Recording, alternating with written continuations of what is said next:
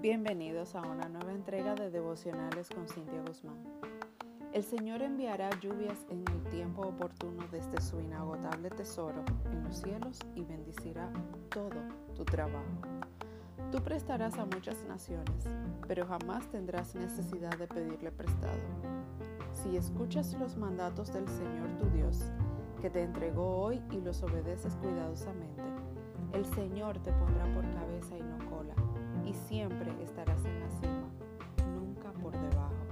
Deuteronomio 28, 12, 13. Estas promesas contenidas en la palabra de Dios, si haces estar atento tu oído a la sabiduría, son para ti. Entonces, todas estas bendiciones vendrán sobre ti y te alcanzarán.